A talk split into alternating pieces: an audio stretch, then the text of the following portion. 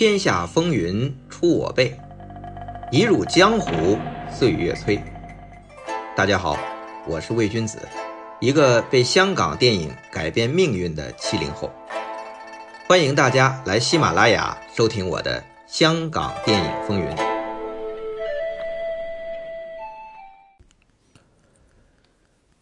上回讲到，徐克进军好莱坞，两部戏下来。成绩平平。要知道，西方媒体和影评人当时是怎么称呼徐克的呢？他们称徐克为“香港的斯皮尔伯格”，因为他身兼监制和导演工作，而且屡屡开创和引领潮流。怎么到了好莱坞，他就英雄无用武之地了呢？问题啊！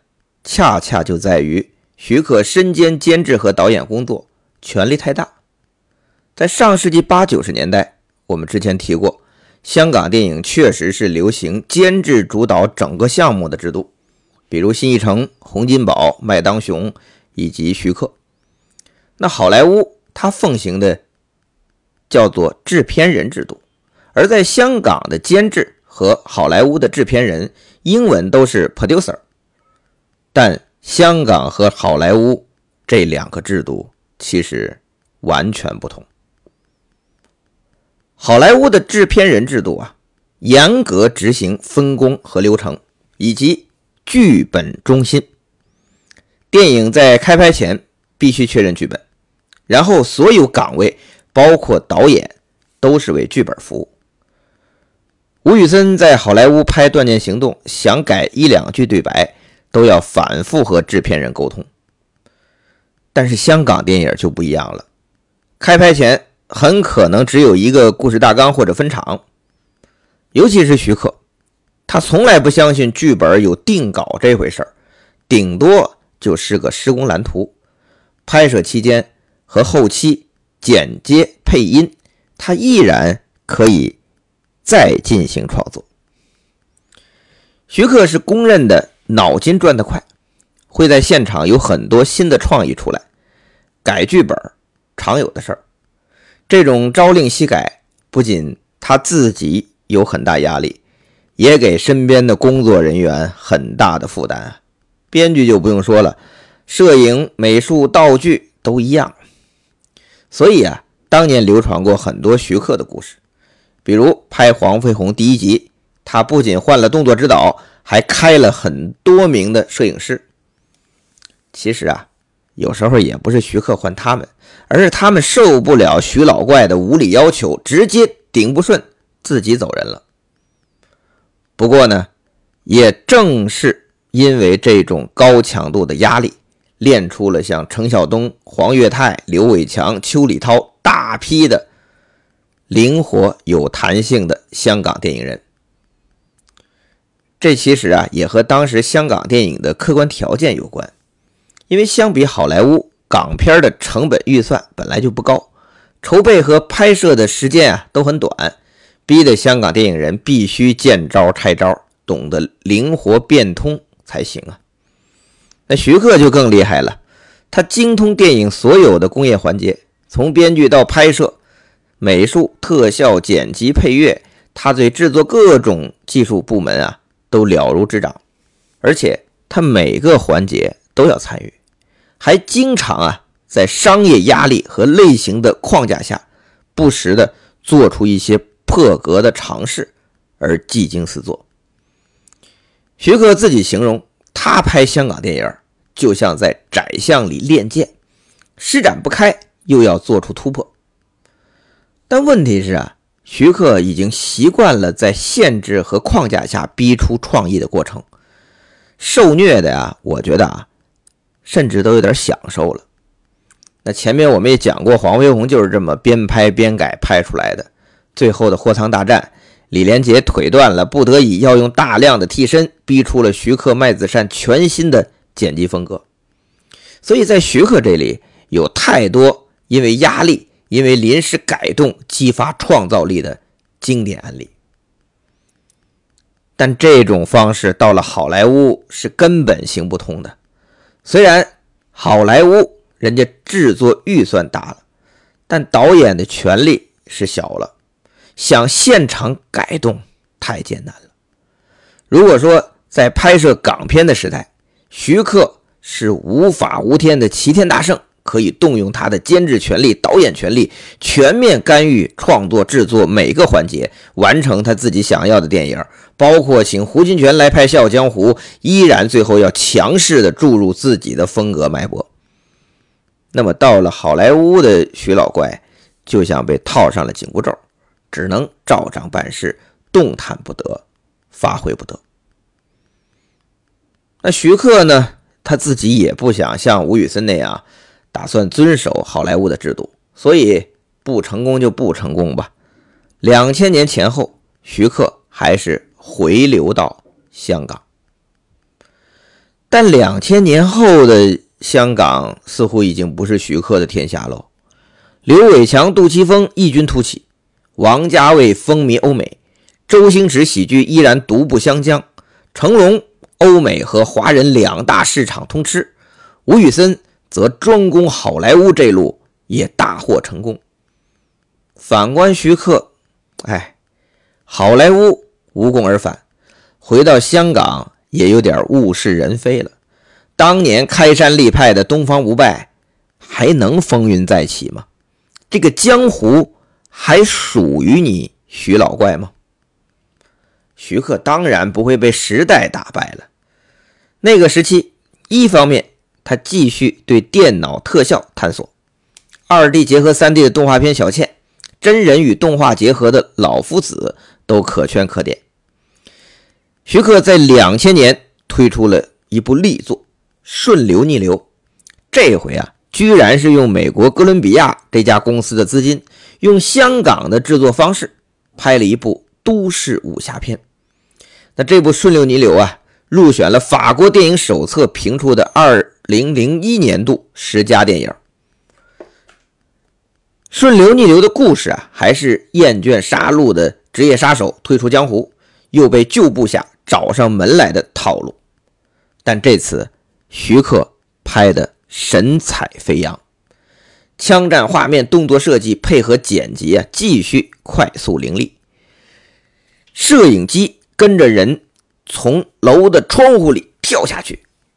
这种镜头感逼人啊！尤其是土瓜湾旧楼枪战一场，伍佰在旧楼中展开的游击战，有如行云流水，与龚硕良悬空穿梭于楼层之间，拔枪对射，更是匪夷所思啊！简直是武侠片在楼层里边玩起来了。这一段堪称近二十年来世界范围内动作枪战片的经典。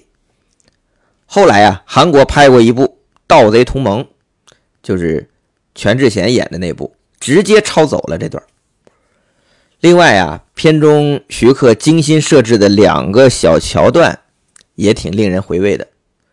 一段是龚硕良与敌人拔枪对峙，结果那个人刚说句“我们打个平手”，便被龚一枪毙命。另一段啊。是土瓜湾旧楼顶啊，白鸽乱飞，其中一个鸽子飞向正在试枪的伍佰，却被他回枪瞄准的动作吓得惊慌飞离。影迷如果看到这两段，难免就会会心一笑，因为这两段明显是对他老朋友吴宇森暴力美学的调侃啊，而在同一时间。吴宇森正凭借这几个招牌动作，在变脸和碟中谍二里面得意呢。顺流逆流之后，就是两千零一年，徐克又推出了一部《蜀山传》，这是凝聚他多年对特效探索的大成之作，与一九八二年的新《蜀山剑侠》系出同源，遥相呼应。这也是当时香港除成龙电影之外投资最大的港片了。时隔快二十年，我们重看《蜀山》，依然是古装玄幻片的巅峰啊！依然没有其他同类电影能超越徐克的美学和想象力。紫青双剑的呈现，仙侠御剑飞行的画面，贯穿天地的血魔大战，飘逸绚烂，想象力惊人。而在技术上，二十年前就能呈现的如此成熟，也是奇观罕事一见。但可惜的是，《顺流逆流》和《蜀山传》的票房都遭遇惨败。虽然这两部都呈现了徐克惊人的创造力，但过于偏重动作和设计的视觉冲击，忽视剧作和人物的刻画，还是没有能够赢得更多的观众。之后，徐克又推出了《黑侠二》《僵尸大时代》散打，他是想用比较低的成本实现对类型片的探索，可惜都是潦草收场。那到了二零零五年，徐克又推出了一部力作《七剑》，与《蜀山传》投资相当，都有八千多万，而且一实一虚，蜀山是虚。七剑呢，就是十，怎么评价呢？我记得我当时啊，第一时间就是二零零五年，我去电影院看完，我在博客上是这么写的：估计啊，对东方不败推崇备至加偏执的大多不会喜欢七剑，大概推崇刀的会有一半欣赏七剑，这是从风格上讲。从天马行空的浪漫武侠到凌厉暴躁的写实武打，徐克早就在变。顺流逆流和蜀山传也在变，七剑变得更多，但不是更狠，是更大气、更中正。所谓天地有正气嘛。徐克拍打戏是真有一套啊！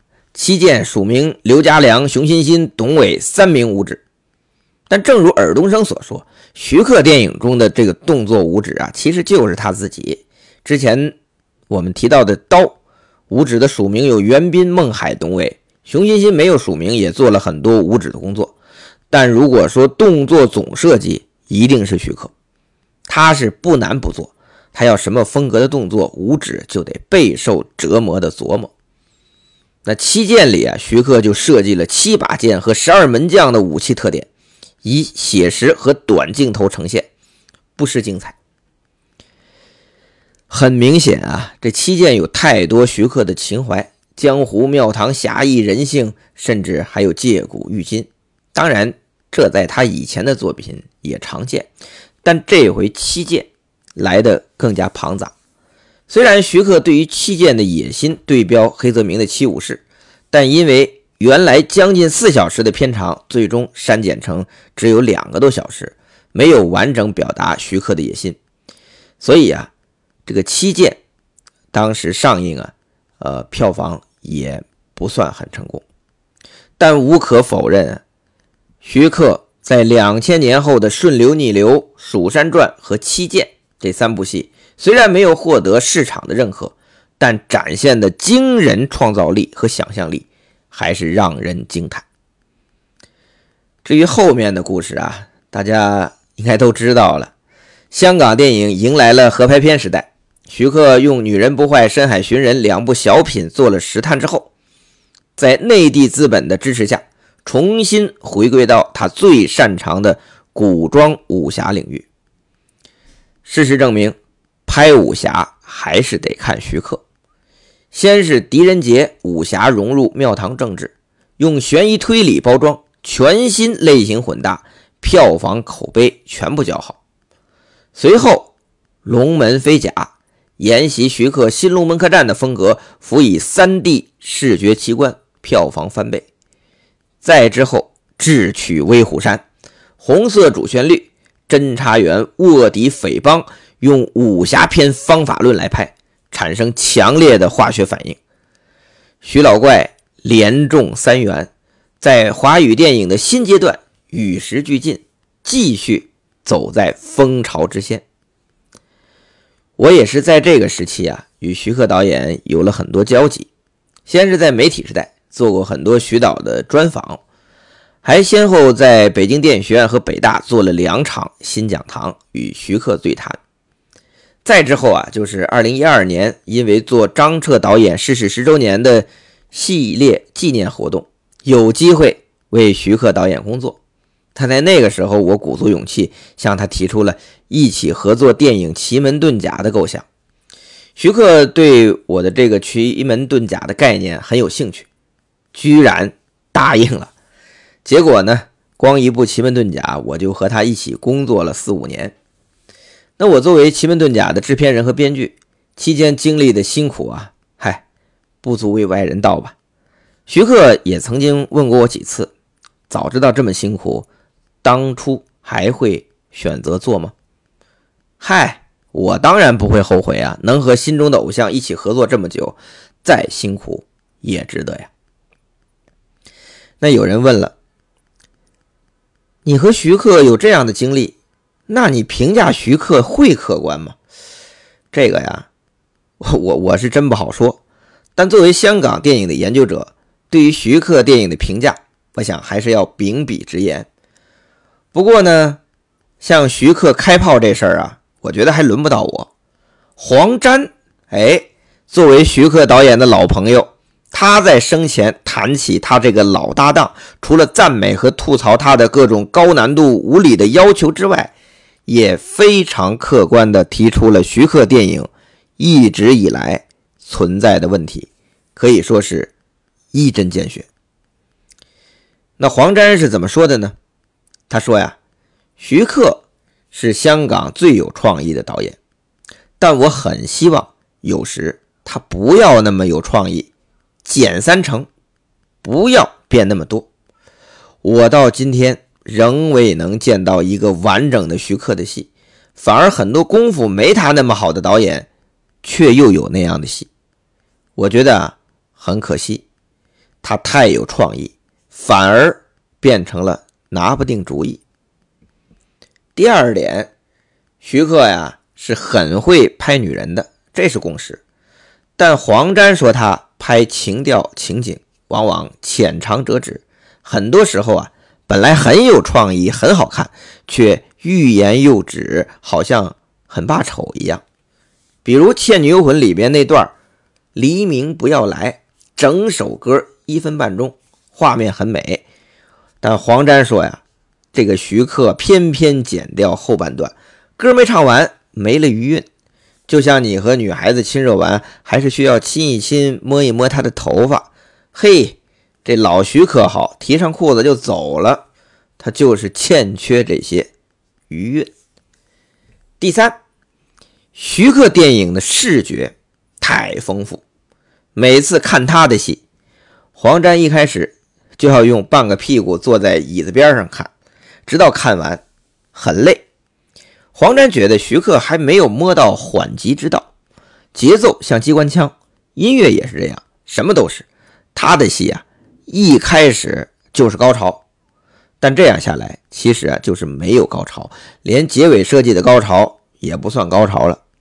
人家的戏一百多分钟，一千多个镜头，徐克是两三千个。他是喜欢快，快到人家看不到。不过说到这一点，我要为徐克导演辩护一下啊，因为这个确实是因为很多现实的条件限制。比如许冠杰在《笑傲江湖》里，人都走了，只能用替身，你说你不快怎么行啊？李连杰在《黄飞鸿》摔断了腿，只能用替身，这不快也不行啊。另外啊。